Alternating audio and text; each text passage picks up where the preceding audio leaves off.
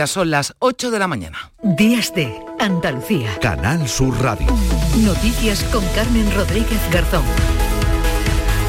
Se ha cumplido una semana del asesinato de dos guardias civiles en Barbate y el auto de la juez que investiga el caso no deja lugar a dudas. Las cámaras de videovigilancia, la declaración de los testigos y los restos de pintura hallados en la narcolancha dejan clara la implicación de los narcotraficantes y su intención de provocar un accidente letal.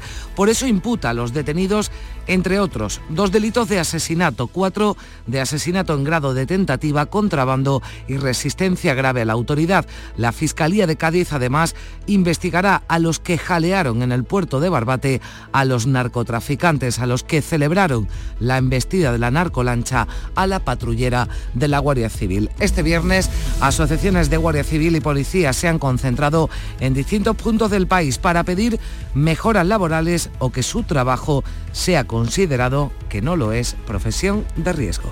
Duele de que, de que eso mismo, de que no estemos considerados una profesión de riesgo y nos estamos jugando la vida. No podemos consentir ser siempre la hermanita pobre del Estado. También en Cádiz se concentraban mujeres y parejas de agentes que trabajan en la provincia. Que haya efectivo y que, y que no sea mandarlos al matadero como pasó el viernes. El consejero de la presidencia, Antonio Sanz, se lamentaba este viernes de que a pesar de que han saltado todas las alarmas, el gobierno central decía no reacciona. Están dejando tirado y a su suerte a los policías y a la Guardia Civil y nos están dejando tirados a los gaditanos.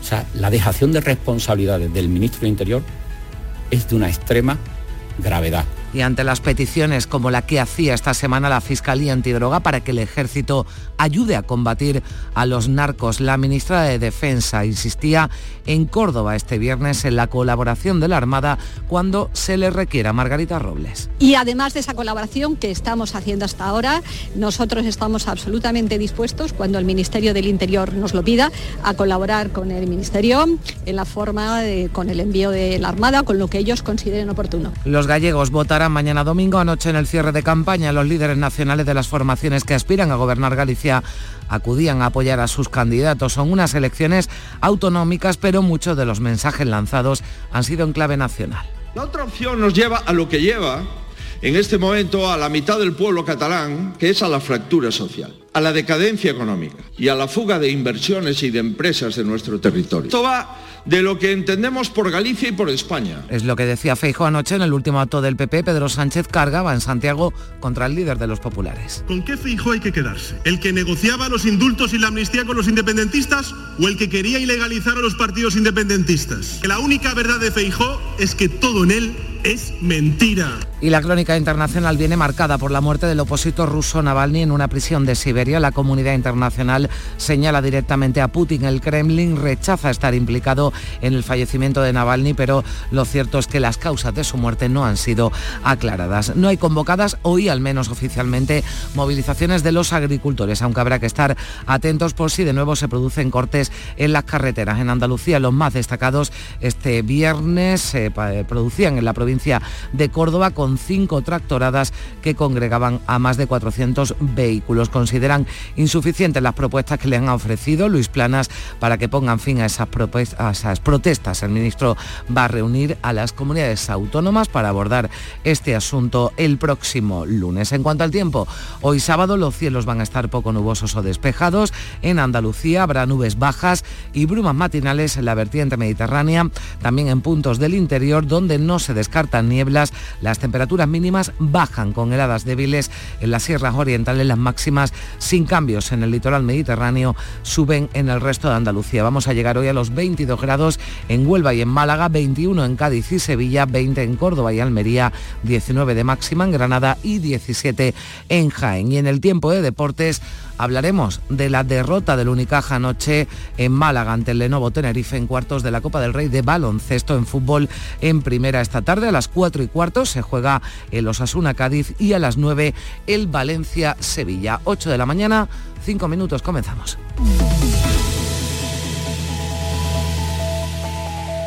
El Sevilla lleva dos victorias consecutivas y parece revivir. Y ahora le toca asaltar Mestalla. Este sábado, Valencia-Sevilla. Y además en juego también Osasuna-Cádiz. Duelos decisivos para que los andaluces eviten los puestos de descenso. Y seguimos con las semifinales de la Copa del Rey de Baloncesto de Málaga. Todo en la gran jugada de Canal Sur Radio. Desde las 3 de la tarde con Jesús Márquez. Contigo somos más Canal Sur Radio. Contigo somos más Andalucía. Días de Andalucía. Canal Sur Radio. Noticias. Se ha cumplido una semana del asesinato de dos guardias civiles en Barbate y hemos eh, conocido este viernes el contenido del auto judicial que indica que los seis narcos detenidos fueron identificados gracias a las cámaras de seguridad del puerto y a unos testimonios claves, las declaraciones y los vídeos aportados por, tres testigos presenciales, unas imágenes en las que se ve como la zodia de la Guardia Civil es embestida de babor a estribor por una fuera borda, la más grande y potente de las seis que estaban en refugiadas en el puerto aquella noche por el temporal, la única que llevaba cuatro motores y dos antenas de radar. María Luisa Chamorro, ¿qué tal? Buenos días. Muy buenos días. Una descripción que coincide al 100% con la lancha abandonada por seis detenidos. Esta embarcación además tiene restos de pintura por encima de la línea de flotación que denota una colisión contra un objeto rojo o anaranjado, colores de la patrullera de la Guardia Civil. El juzgado les imputa los delitos de asesinato, cuatro asesinatos en grado de tentativa, seis delitos de atentado agravado, así como un delito de contrabando y otro de resistencia grave a la autoridad. Los detenidos han admitido que se dedican al contrabando, pero atribuyen la muerte de los agentes a otra lancha. La Fiscalía de Cádiz ha acordado, por otra parte, abrir diligencias para investigar a ese grupo de personas que jaleó a los narcotraficantes que invistieron a esa patrullera de la Guardia Civil en Barbate, causando la muerte de dos agentes. Estamos en Cádiz, Lorenzo Benítez. El Ministerio Público investigará las frases y expresiones grabadas y emitidas en vídeos difundidos en las redes sociales. La apertura de esta investigación se inicia tras recibir el expediente elaborado por la Fiscal Superior de Andalucía, Ceuta y Melilla, Ana Tárrago, que remitió a la Fiscalía Gaditana. Tárrago estima que los hechos podrían tener relevancia delictiva por atentar contra el honor, la integridad física y afectar a otros bienes jurídicos. De momento, la Guardia Civil ha recibido la orden de identificar a los autores de aquellas expresiones. Las esposas y parejas de los guardias civiles heridos por los narcos en Barbate se han concentrado para denunciar lo ocurrido hace una semana. Su idea es impulsar desde Cádiz una plataforma estatal para reclamar al gobierno medios para que sus parejas no se jueguen la vida en el trabajo. Patricia Zarandieta, buenos días. Buenos días. En silencio y vestidas de luto, ahora son ellas las que dan un paso al frente. En la concentración ante la comandancia de la Guardia Civil de Cádiz estaban también las parejas de dos de los guardias civiles heridos. Vamos a empezar a, a decir, ya está, que ellos no pueden. Nosotros, al menos que, ellos vayan a, trabajar con los medios, que haya efectivos y que, y que no sea mandarlos al matadero. Son un e, grupo que no están para ese cometido. Ellos son buceadores, pero como son guardias civiles y esto es un régimen jerarquizado, pues tienen que aceptar las órdenes de sus superiores. Ha habido este viernes también concentraciones en otras capitales de provincia, en toda España. El objetivo primero era reclamar mejoras salariales, pero se ha convertido en homenajes también a los agentes fallecidos y heridos en Barbate. Beatriz Galeano. Silencio para recordar a David y a Miguel Ángel y aplausos para agradecerles su vida.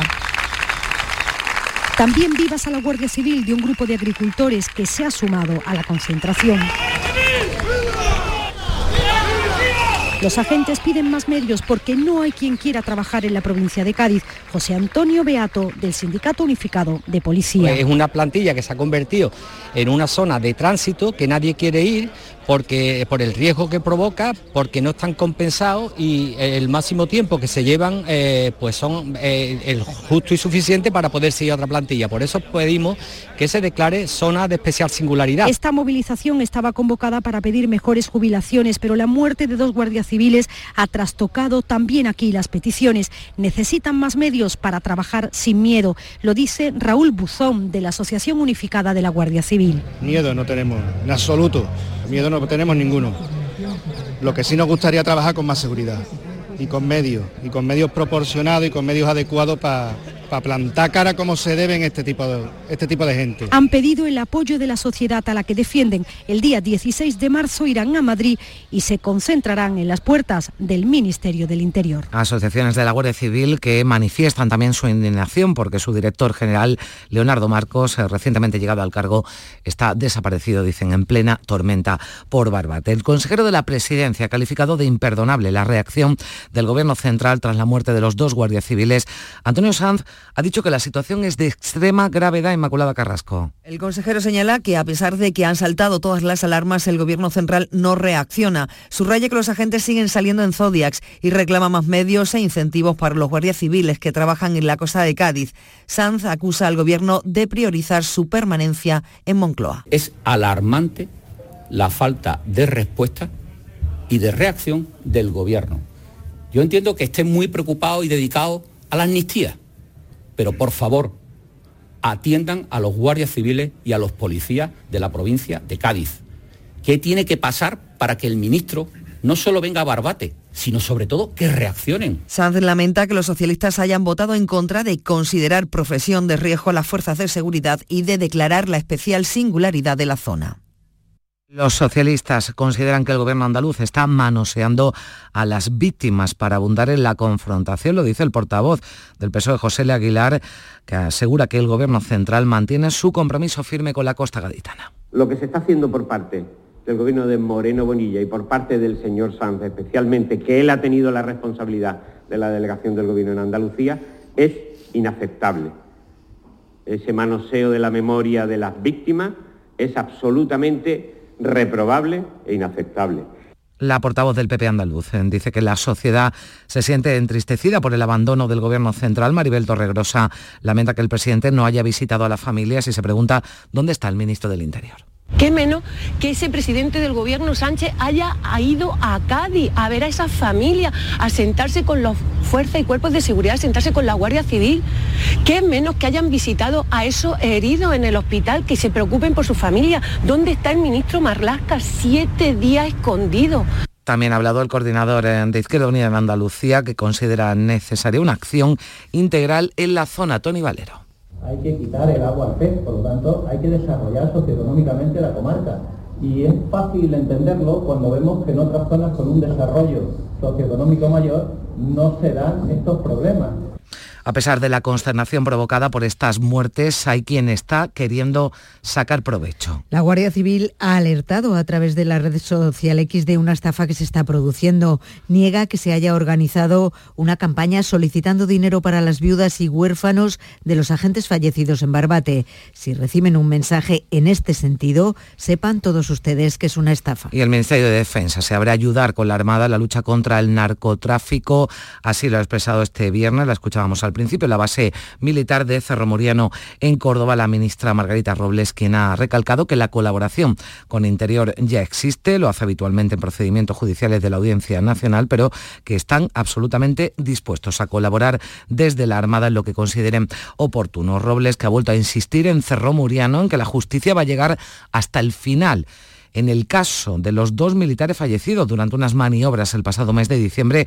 Por eso se ha vuelto a entrevistar con los compañeros que fueron testigos del suceso Mar Vallecillo. La ministra insiste en mostrar su máxima confianza en la actuación de la justicia, también en su mensaje a los compañeros de los fallecidos en que expongan todo lo que sepan del caso. Margarita Robles. La justicia llegará hasta el final y lo que la justicia tiene que saber, lo que los familiares tienen que saber y lo que todo el mundo tiene que saber, que van a encontrar siempre la colaboración total y absoluta desde, desde esta brigada. Y voy a volver a reunirme con los eh, militares que ese día estuvieron en el lugar de los hechos para que sin ningún tipo de miedo, sin ningún tipo de de, cortapisa puedan contar absolutamente la verdad y colaborar con la justicia. Declaraciones realizadas por Robles tras la parada militar con la que se ha producido el relevo en el mando de la brigada por parte del general Ruiz Gómez.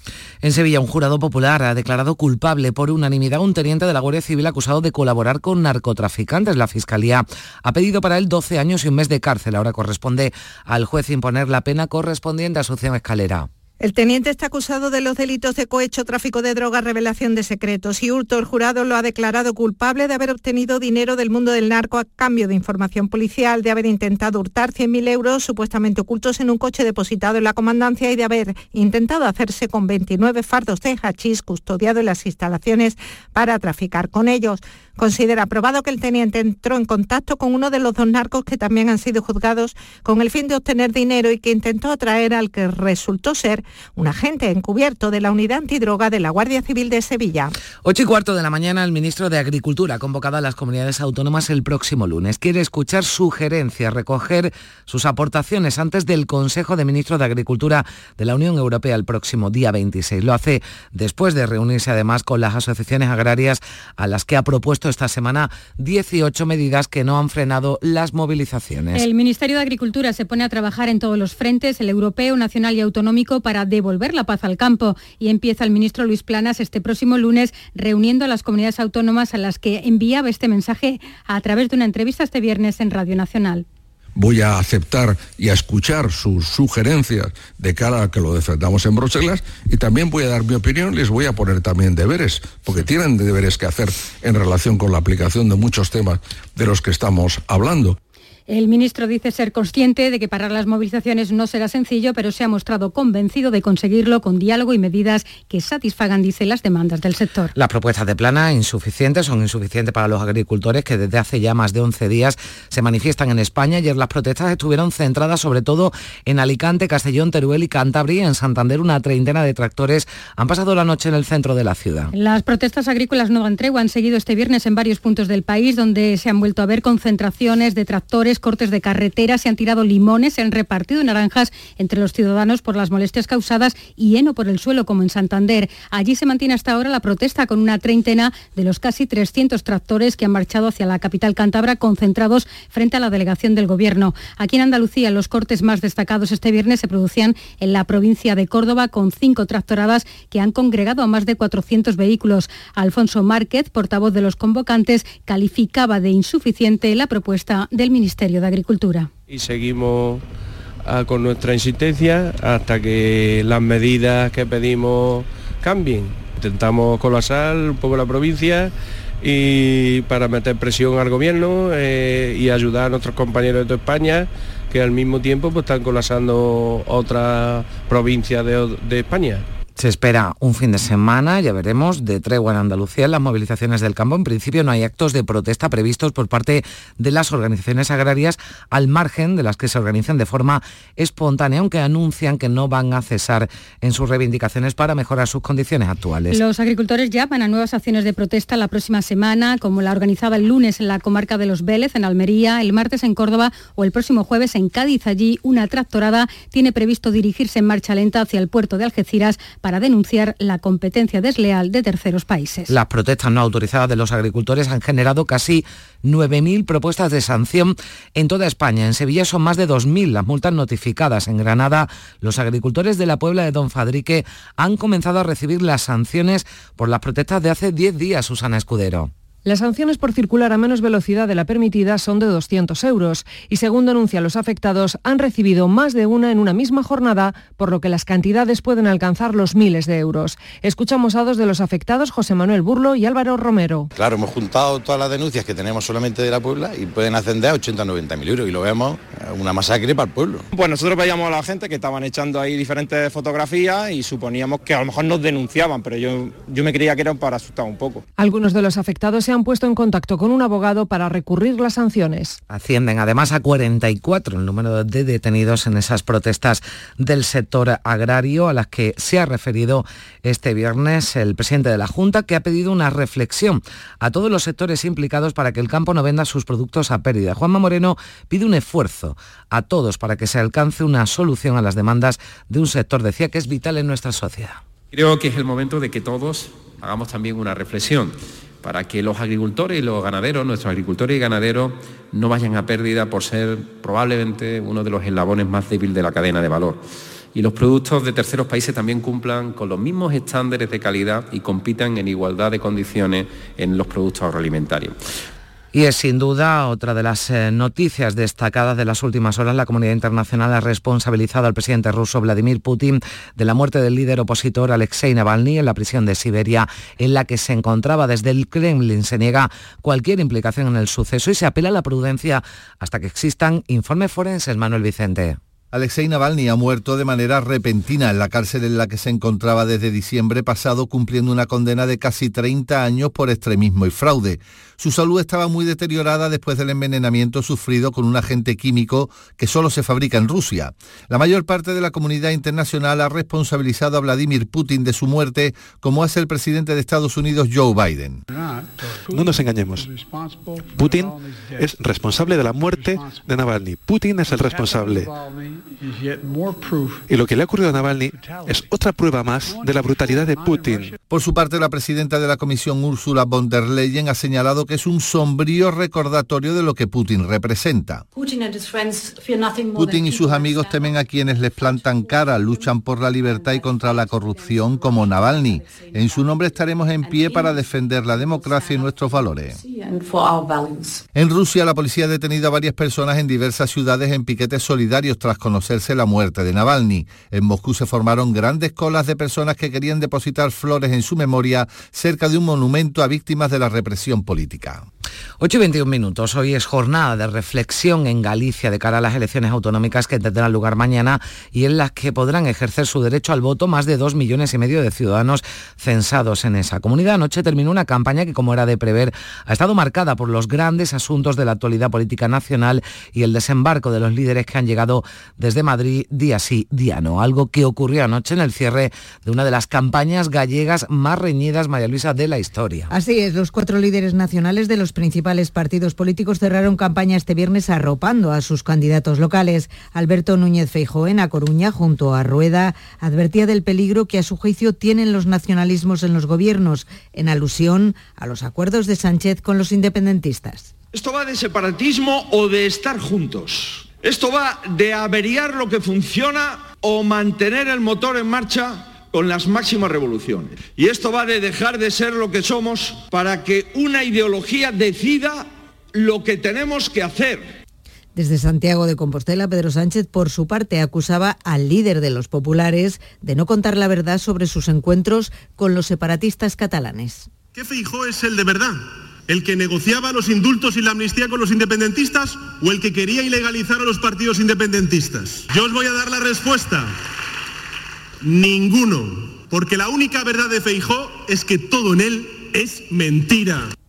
También en Santiago cerró campaña a sumar con la presencia de su líder, Yolanda Díaz, que aseguraba que los populares están nerviosos y por eso llevan a Ayuso a Galicia. Cuando el Partido Popular ten que traer a Ayuso a Galicia, é que as cousas van mal. Están nerviosos.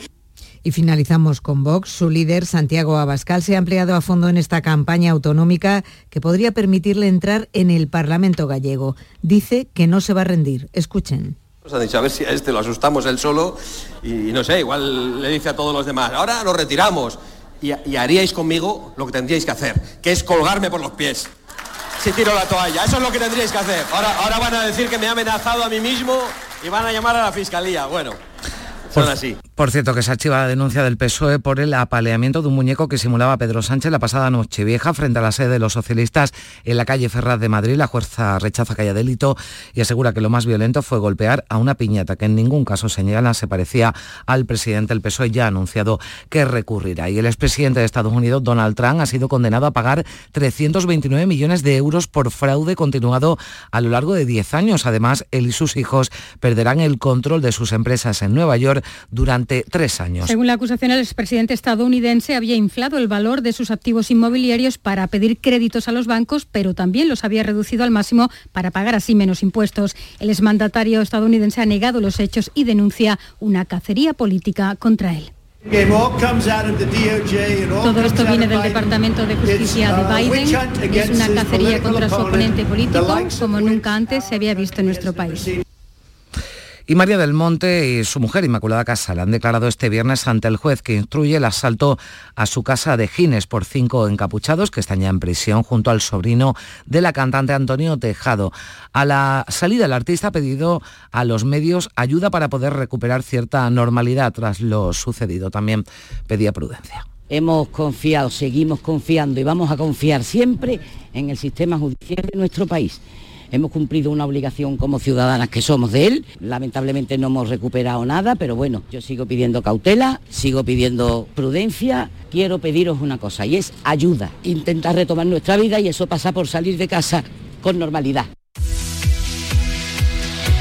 8 y casi 25 minutos. Unicaja caía eliminado anoche en Málaga en cuartos en la Copa del Rey de baloncesto por el Lenovo Tenerife. Cuéntanos, Juan Carlos Tirado. La alegría del Lenovo Tenerife contrasta con la desilusión del Unicaja de Málaga. El vigente campeón de la Copa del Rey sucumbió en la eliminatoria de cuartos de final ante conjunto del Tenerife por 83 a 91. Por lo tanto, no podrá revalidar el título copero el conjunto malagueño. Esta jornada del sábado, dos partidos de semifinal a las 6 Real Madrid-Valencia y a partir de las 9 Barcelona-Tenerife.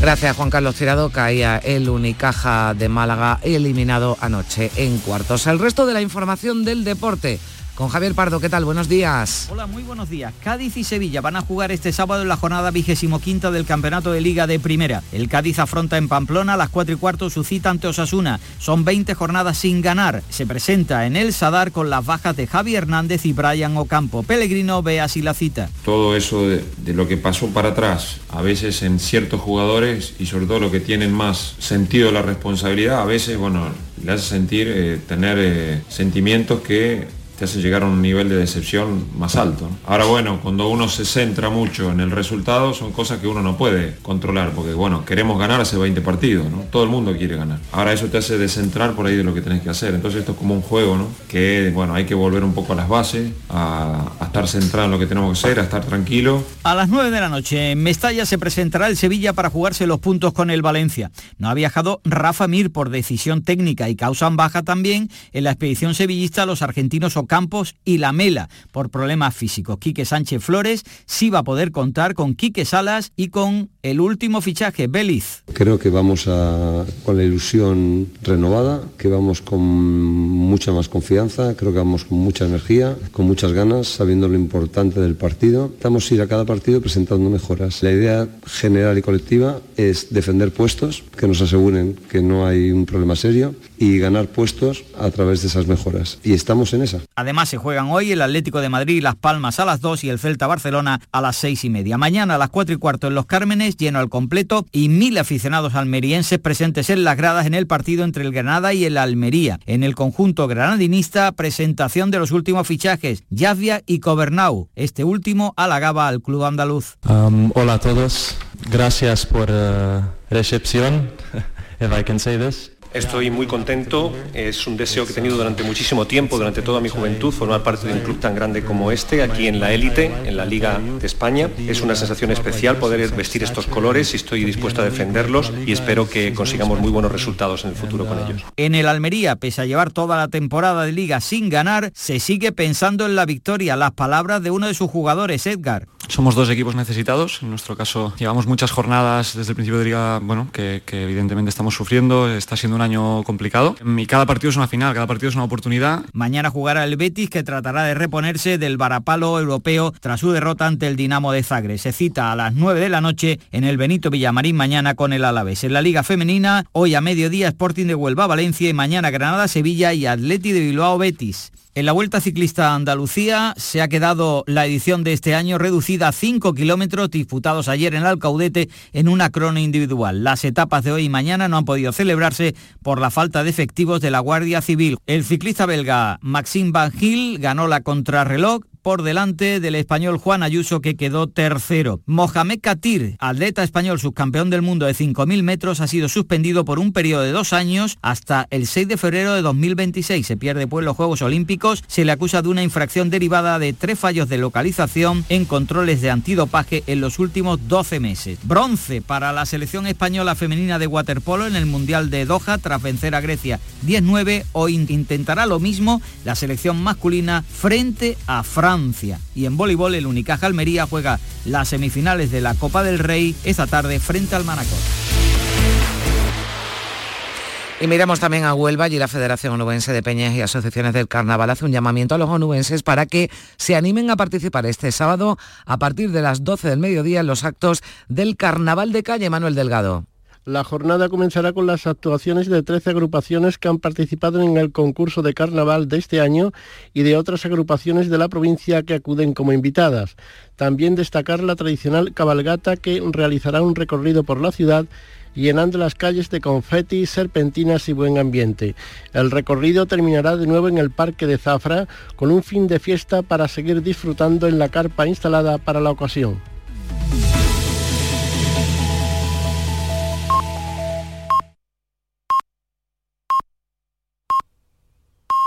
Son las ocho y media de la mañana.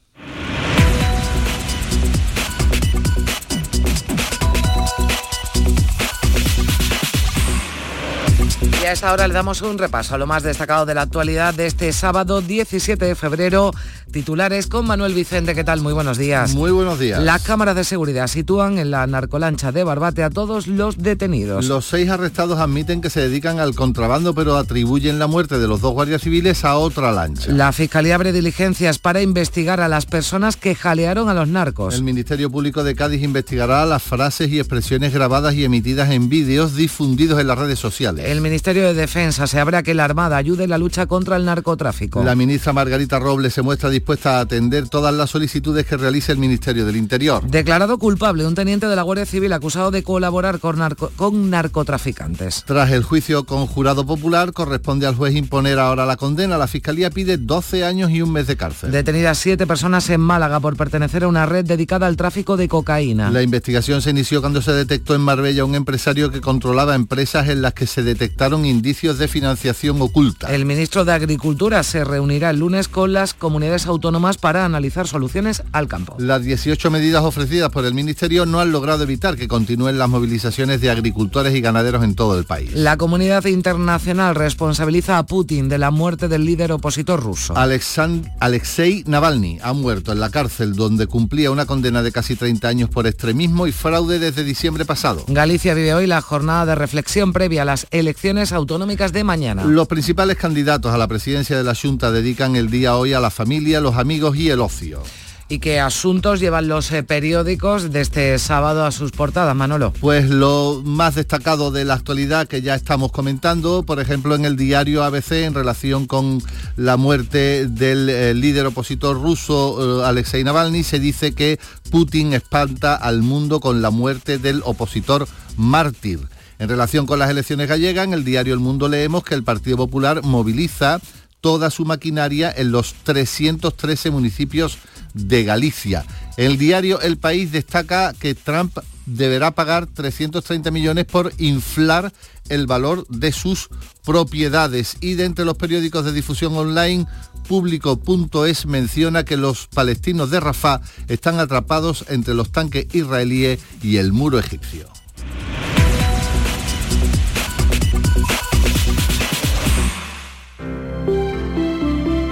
Buenos días. El número premiado en el sorteo del cuponazo celebrado ayer ha sido 90.237 90237. Serie 28. Puedes consultar el resto de los números premiados en juegos11.es. Hoy tienes una nueva oportunidad con el sueldazo del fin de semana. Disfruta del día. Y ya sabes, a todos los que jugáis a la 11, bien jugado. Buenos días.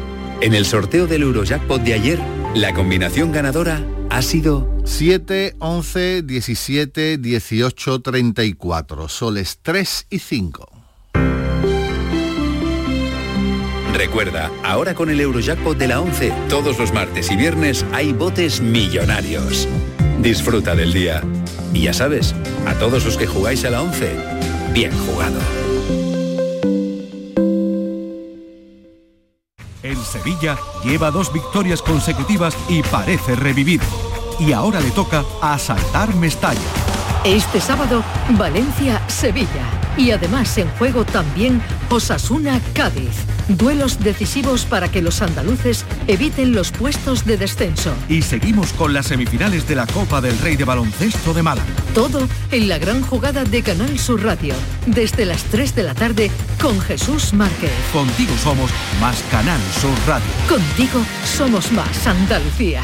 Días de Andalucía. Noticias con Carmen Rodríguez Garzón. Canal Sur Radio. 8 de la mañana y ya casi 35 minutos. Vamos a recorrer Andalucía para conocer cómo comienza este sábado 17 de febrero en Cádiz. Lorenzo Benítez, ¿qué tal? Muy buenos días. Hola, ¿qué tal? Muy buenos días. Aquí tenemos 11 grados y los cielos despejados para celebrar este segundo fin de semana de carnaval, el segundo sábado en Cádiz, con numerosas actividades. Hay carruseles de coros a partir de la una y media en Mentidero y La Viña, también cabalgata del humor a partir de las 7 de la tarde en el casco histórico, entre otras uh, propuestas. En cuanto a la prensa, Diario de Cádiz resalta que los temporales entierran el primer tramo del Eurovelo 8, se pasó por las dunas de Cádiz y la voz no más muertes por dejadez y falta de medios, frase que resalta la voz eh, de Cádiz en su portada de una de las mujeres de guardias civiles que se han concentrado este viernes ante la subdelegación del gobierno. Gracias Lorenzo, vamos ya a Jerez con Paco Méndez, muy buenos días. ¿Qué tal? Saludos, muy buenos días. Aquí tenemos 10 grados, cielos poco nubosos, la máxima prevista para Jerez será hoy de 21 grados. En cuanto a los titulares, diario de Jerez, en la foto de portada vemos a las esposas de guardias civiles exigiendo medidas para garantizar la seguridad. También foto para el izado de bandera en la inauguración de la nueva jefatura de policía eh, local de Jerez. En cuanto a nuestra previsión, la tercera cronometrada de Benamahoma abre este fin de semana el calendario automovilístico en la provincia de Cádiz y, atención, hay que tener especial cuidado porque a la una y media de la tarde pues se cerrará la carretera, la A372 para la competición, la carretera que une el bosque con Grazalema. Bueno, pues ténganlo en cuenta por si van a circular por la zona. Gracias Paco.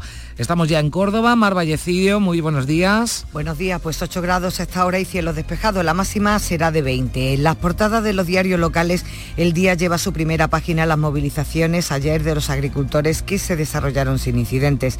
Diario Córdoba destaca que la capital tiene una renta media un 22% inferior a la española.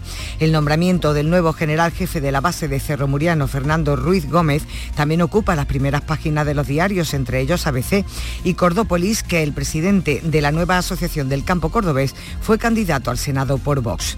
En previsiones, la plataforma en defensa del tren rural realiza esta mañana su tercera marcha reivindicativa para reclamar una línea de cercanías entre Puente Genil y Córdoba. Gracias, Mar. Como comienza este sábado en Sevilla. Isabel Campos, buenos días. Buenos días, con cielos despejados. Vamos a llegar a los 20 grados, tenemos ahora 9. En la prensa, foto de portada en ABC para el Vía Crucis del Señor de la Sentencia por la Macarena en el primer viernes de Cuaresma y un titular que se repite en otros diarios de Sevilla. El Partido Socialista pierde su caseta de feria por no pagar las tasas. El partido alega problemas informáticos. La decisión definitiva se va a tomar la semana que viene tras las alegaciones. En Diario de Sevilla, que recoge también este tema, y el robo que sufrió María del Monte en verano junto a su mujer, señala que la aseguradora las va a indemnizar con 267.000 euros. En cuanto a previsiones, hoy varias actividades previas a la maratón que se celebra mañana y que reúne a 12.000 corredores. Gracias Isabel, estamos ya en Málaga con María Ibáñez. Muy buenos días. ¿Qué tal, Carmen? Buenos días. Completamente despejados los cielos en la capital. A esta hora tenemos 11 grados de temperatura. Vamos a alcanzar los 22. Y toda la prensa malagueña habla de la derrota del Unicaja anoche. Está ya fuera de la Copa del Rey de baloncesto. Titula el Diario Sur. El Unicaja dice adiós al sueño. Otros titulares leemos en el Málaga. Hoy vía libre para que el edificio de Correo sea un hotel de lujo. Y en la opinión de Málaga, el centro de Málaga lidera el encargado encarecimiento de la vivienda en España. Y estamos en el Ecuador del invierno y hablamos de la previsión que la situamos en Torremolinos. Decimos que en el Ecuador del invierno Torremolinos celebra, está celebrando la edición número 12 de la Ruta del Rock en las calles y bares, negocios de hostelería que hay situados en Playa Mar, en Los Álamos o en La Carihuela y también en el centro histórico. Hay actuaciones en directo de bandas de rock desde las 7 de la tarde y hasta las 11 de esta noche. Roque en Málaga, gracias María. Y carnaval en Huelva, Manolo Delgado, ¿qué tal? Buenos días. Así el carnaval comenzará a las 12 del mediodía. Hola, buenos días a Carmen. En Huelva tenemos 10 grados de temperatura, el cielo está despejado. Esperamos una temperatura máxima de 21 grados. Titular de la prensa local, la Diputación construirá la nueva ciudad de la justicia en Ayamonte y nuestras previsiones, como hemos dicho, hoy comienza el carnaval de calle, comienza a las 12 del mediodía y hasta mañana se celebra también en Cartaya la Feria del Caballo y sus complementos que cumple 22 ediciones. La programación incluye, entre otras propuestas, exhibiciones, desfiles de moda flamenca y una corrida de rejoneo programada para mañana domingo. La feria se celebra en el recinto ferial de la localidad. Y de Huelva a Granada con Susana Escudero. Buenos días. Hola, buenos días. Tenemos ahora mismo cielos completamente despejados. Nos dicen que la jornada del sábado va a ser de sol, de temperaturas altas, de hasta 19 grados en la capital, pero ahora mismo Carmen hace frío, 5 ah. grados en la capital granadina. En los periódicos, la piel artificial de la Universidad de Granada es portada junto con el paciente que ayer compareció ante los medios para decir cómo este desarrollo de la Universidad de Granada le ha cambiado la vida. Dice además el ideal junto a la fotografía, la piel artificial de la Universidad de Granada ya salva vidas. En Granada hoy también leemos además el gran titular, el uso hotelero recurso clave para mantener la abadía del Sacromonte. El arzobispado propone integrar religión y cultura en un establecimiento de cinco estrellas al modelo de las edades del hombre de Castilla y León.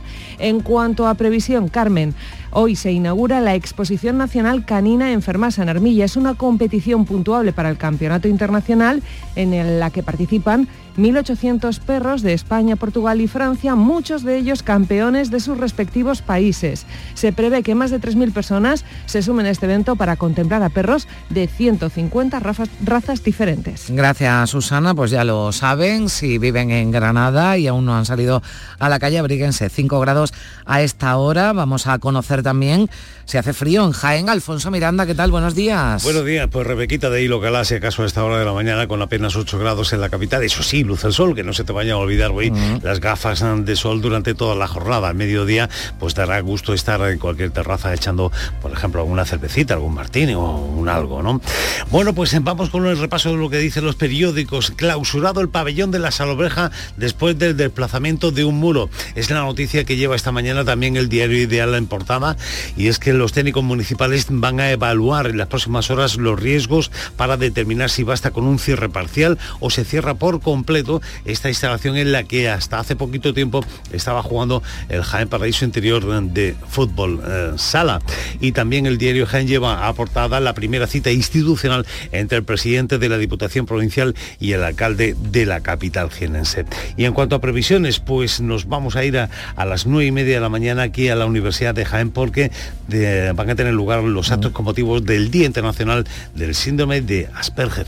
Gracias, Alfonso. Terminamos ya la ronda en Almería con Clara Aznar. Muy buenos días.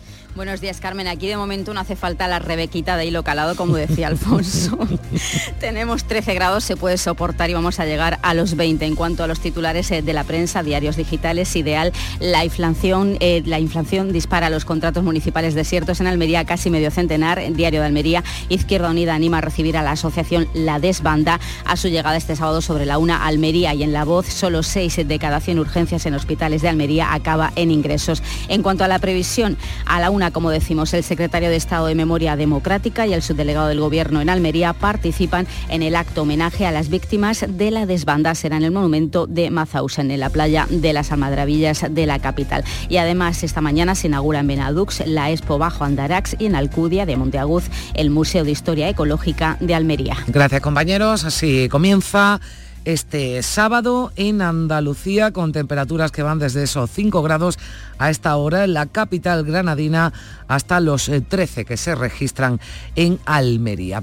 Y nos vamos a situar en Málaga, porque el convento de las Carmelitas Descalzas de Ronda, que custodia la mano izquierda incorrupta de Santa Teresa de Jesús, necesita monjas para evitar que el Vaticano ordene su cierre.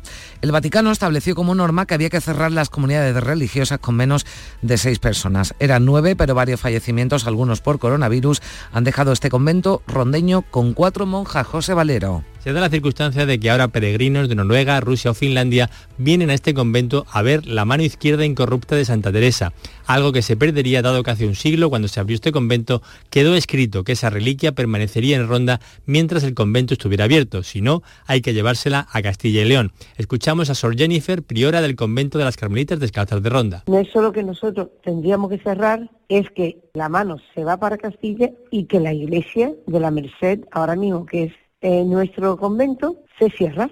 Entonces lo que nosotros nos encontramos en 1924, una iglesia abandonada, es lo que vamos a dejar otra vez. Y eso es la pena para toda ronda. Precisa que necesitan dos monjas, deben ser carmelitas descalzas y no les vale que estén en proceso de formación para asegurar la continuidad de este convento.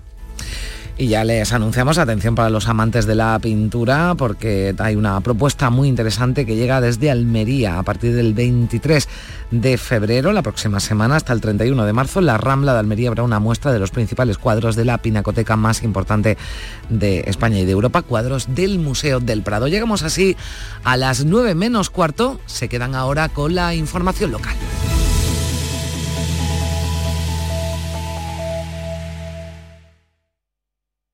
Días de Andalucía. Canal Sur Radio Sevilla. Noticias.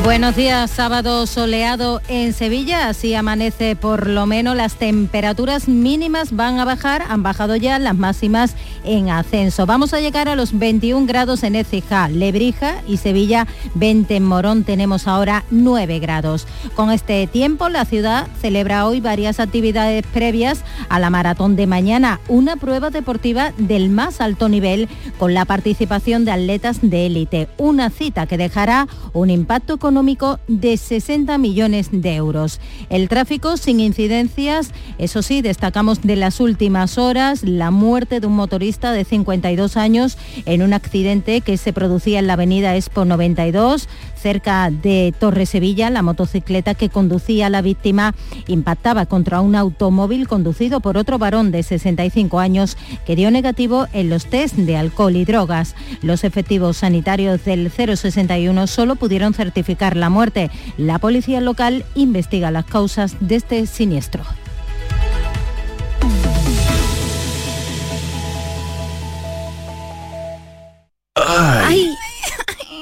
¿El colchón nos deja cao? Cámbialo en el Golpecito Colchones y Sofás. Cuida tu salud con descuentos de más del 50% en equipos de descanso, colchones, canapés y almohadas. Despierta mejor con el Golpecito Colchones y Sofás. Buenos días. El Golpecito Colchones y Sofás. En Alcalá de Guadaira, calle Mairena, calle Naranjo y Polígono Recisur. En Utrera, calle Corredera. 954 100 193.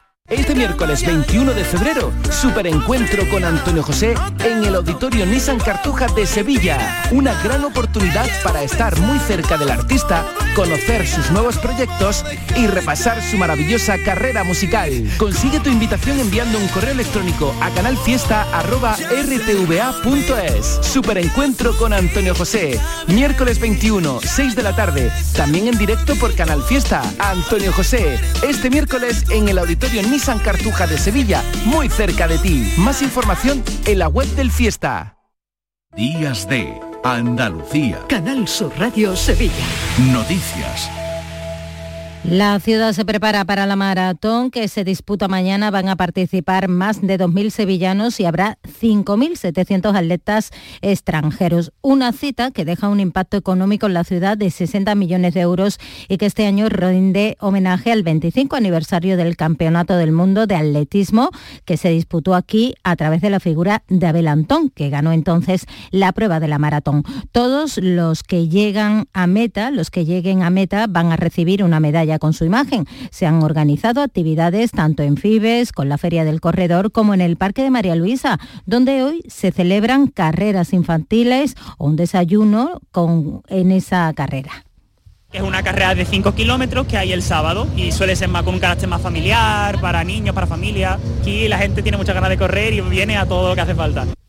En lo deportivo hablamos de una prueba del más alto nivel internacional que cuenta con la participación de 250 atletas de élite con mucho en juego. Batir las marcas de la carrera, conseguir las mínimas para los Juegos Olímpicos de París y el Campeonato de España. Una prueba de récords, como destaca la delegada Minerva Salas número de participantes, número de atletas de élite, récord también histórico de corredores internacionales con más de 5.700 corredores llegados de 100 países diferentes y por supuesto el récord que más me gusta y que espero que siga, que siga creciendo, que es el récord de mujeres participantes. Serán más de 2.000 hay más asuntos. La artista María del Monte y su esposa, la periodista Inmaculada Casal, comparecían este viernes a la puerta de los juzgados de instrucción de Sevilla tras prestar declaración como perjudicadas en el asalto de su vivienda en Gines el pasado mes de agosto. La cantante expresaba la confianza que ambas tienen en la justicia a la vez que pedía ayuda y comprensión para seguir con sus vidas con normalidad. Aseguraba que con esta comparecencia cumplen con su obligación tras recibir la citación judicial. Hemos confiado, seguimos confiando y vamos a confiar siempre en el sistema judicial de nuestro país. Hemos cumplido una obligación como ciudadanas que somos de él. Eh, lamentablemente no hemos recuperado nada, pero bueno, eh, no perdemos la esperanza, aunque lo más importante que, tenemos es que estamos sanos y estamos, estamos todos bien mientras el jurado ha declarado culpable a un exteniente de la Guardia Civil al que han juzgado en la audiencia de Sevilla acusado de colaborar con una organización de narcotraficantes. El juez tendrá que dictar sentencia por los delitos de revelación de secretos, cohecho, tráfico de drogas y hurto, por los que la Fiscalía pide para la gente 12 años de cárcel. Además han sido declaradas culpables las otras dos personas juzgadas en este caso.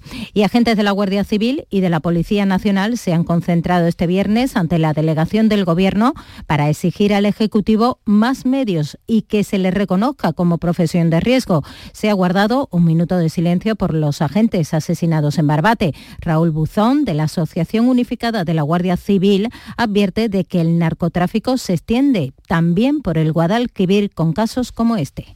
La sobrepresión en el campo de Gibraltar conlleva que esa válvula de presión sea el río Guadalquivir, o sea, aguas arriba del Guadalquivir como una, verdadera autopista de, de narcotraficantes. No pasó ni 36 horas de lo de Barbate, Santiponce, contaron 2.500 litros de gasolina y dos furgonetas robadas. Estaban esperando una narcolancha en Santiponce. 8 y 50 de la mañana. ¿Has pensado en instalar placas solares en tu vivienda o negocio? Con Sol Renovables, enchúfate al sol. www.solrenovables.com o 955 35 53 49. Cada noche, de lunes a viernes a las 10, Canal Sur Radio te acerca a la Semana Santa. El llamador.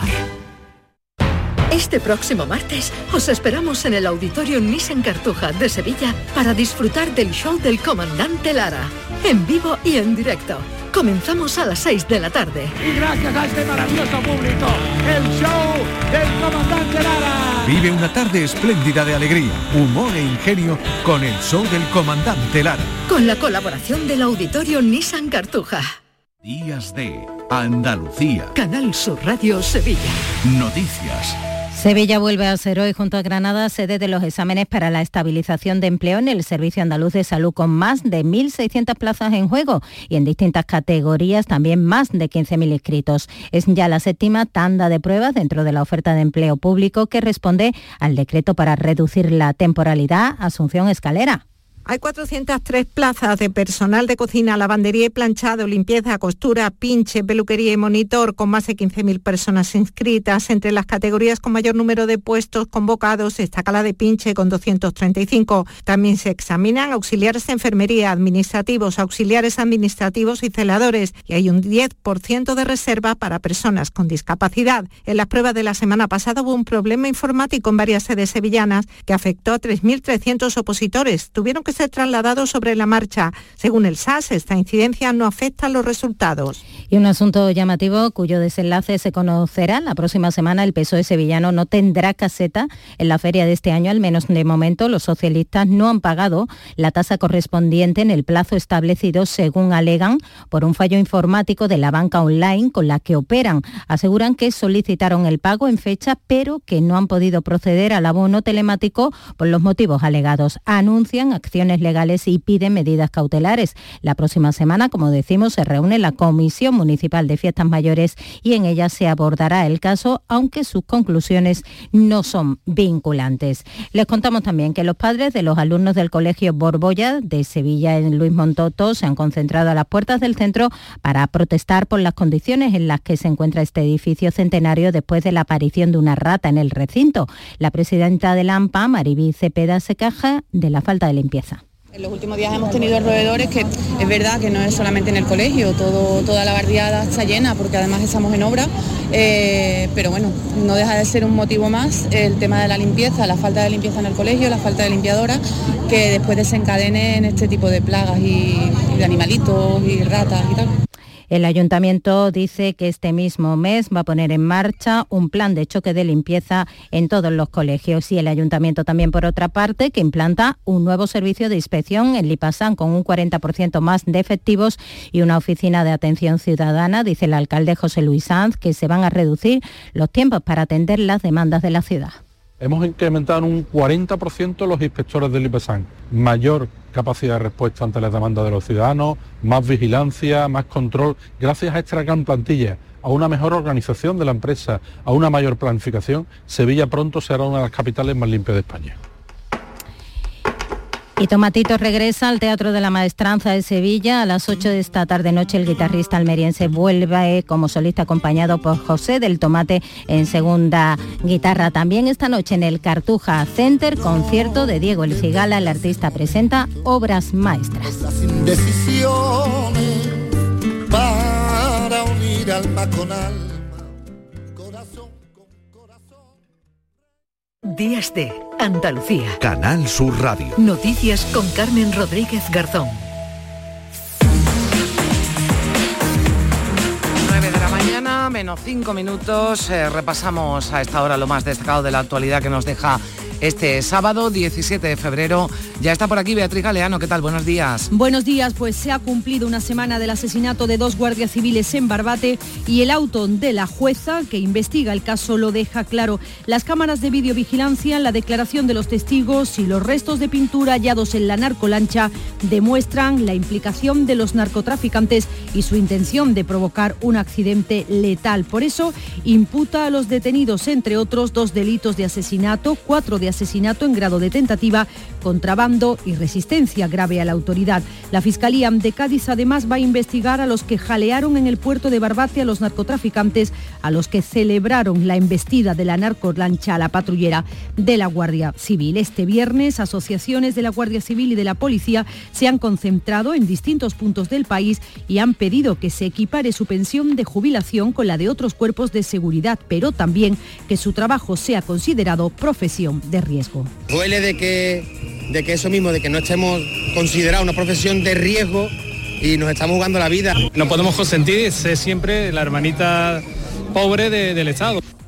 En Cádiz se concentraban mujeres y parejas de agentes que trabajan en la provincia. Su idea es impulsar desde aquí una plataforma estatal para reclamar al gobierno medios para que sus parejas no se jueguen la vida en el trabajo. En la concentración ante la comandancia de la Guardia Civil gaditana estaban también las esposas de dos de los guardias civiles heridos.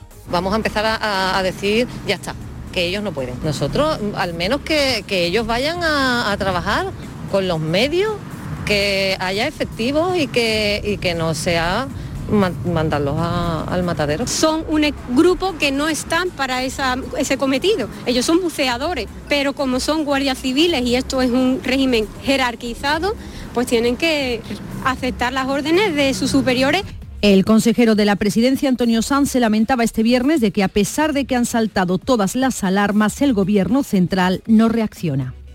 Están dejando tirado y a su suerte a los policías y a la Guardia Civil y nos están dejando tirados a los gaditanos. O sea, la dejación de responsabilidades del ministro del Interior es de una extrema gravedad. La actualidad política está este fin de semana en Galicia. Los gallegos votarán mañana domingo. Anoche en el cierre de campaña, los líderes nacionales de las formaciones que aspiran a gobernar Galicia acudían a apoyar a sus candidatos. Son unas elecciones autonómicas, pero muchos de los mensajes lanzados han sido en clave nacional. Alberto Núñez Feijo. La otra opción nos lleva a lo que lleva en este momento a la mitad del pueblo catalán, que es a la fractura social, a la decadencia económica y a la fuga de inversiones y de empresas de nuestro territorio. Esto va de lo que entendemos por Galicia y por España.